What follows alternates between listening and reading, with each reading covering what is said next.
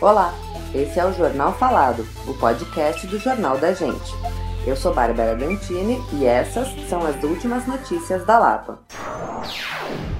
A Secretaria de Segurança Pública divulgou essa semana as estatísticas do trabalho das polícias militar e civil em dezembro de 2021.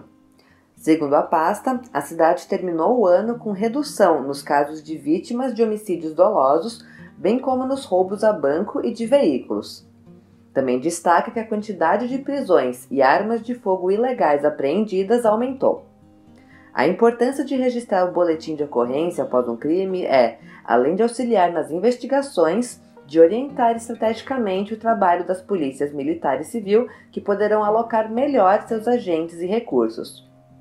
Os dados comparativos das delegacias da região podem ser conferidos no nosso site em www.jornaldagente.inf.br. Diretores da União Fraterna se reuniram com a subprefeita da Lapa, Fernanda Galdino. No encontro, foi pedida a colaboração da subprefeitura para encaminhar as ações referentes à criação do Museu da Lapa, um antigo desejo da comunidade e de entidades da região. Segundo Luiz da Silva Filho, presidente da União Fraterna, desde 2015 existem esforços para instituir o museu, entre eles a catalogação do material que estava na Biblioteca Cecília Meirelles, hoje chamada de Centro de Memória e Convívio da Lapa. A proposta da diretoria da União Fraterna é criar um espaço em sua sede para a realização de uma exposição fixa do acervo.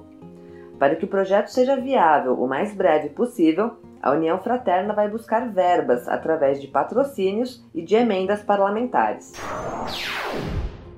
Ter um bichinho em casa é uma grande alegria, desde que se tenha condições de atender suas necessidades. E na pandemia, adotar um pet foi algo que muitas pessoas fizeram para reduzir o isolamento e a solidão.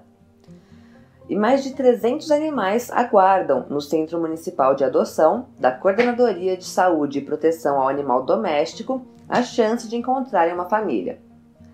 Para 68 deles, que são idosos ou portadores de doenças crônicas, essas chances ficam mais difíceis. Para incentivar a adoção, o órgão fornece o cartão Cuida Bem Idoso, que garante atendimento prioritário e vitalício do animal em qualquer um dos três hospitais veterinários públicos da cidade, nas zonas Norte, Leste e Sul. Existe um projeto de lei para a criação de um hospital público veterinário na Lapa, e a Lei Orçamentária Anual para o exercício de 2022 prevê a criação de mais uma unidade na cidade ainda este ano. Com muitos animais adultos, idosos ou portadores de doenças crônicas que não atendem ao perfil procurado pela maioria das famílias, alguns aguardam há mais de 10 anos pelo seu grande dia.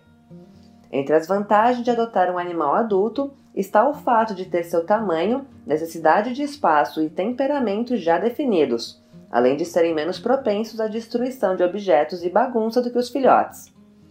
É importante garantir que a adoção ocorra de forma responsável, é necessário que o tutor se comprometa com algumas responsabilidades fundamentais para garantir a qualidade de vida e o bem-estar do animal. Isso inclui alimentação adequada, água, higiene, vacinação, evitar fugas, cuidados médico-veterinários, atenção e muito carinho. Os interessados em adotar um animal de estimação podem buscar o serviço Adotar Cães e Gatos no menu do portal 156 que dá acesso a uma galeria de fotos dos pets que estão esperando por um lar. Esse foi o Jornal Falado. Até o próximo boletim.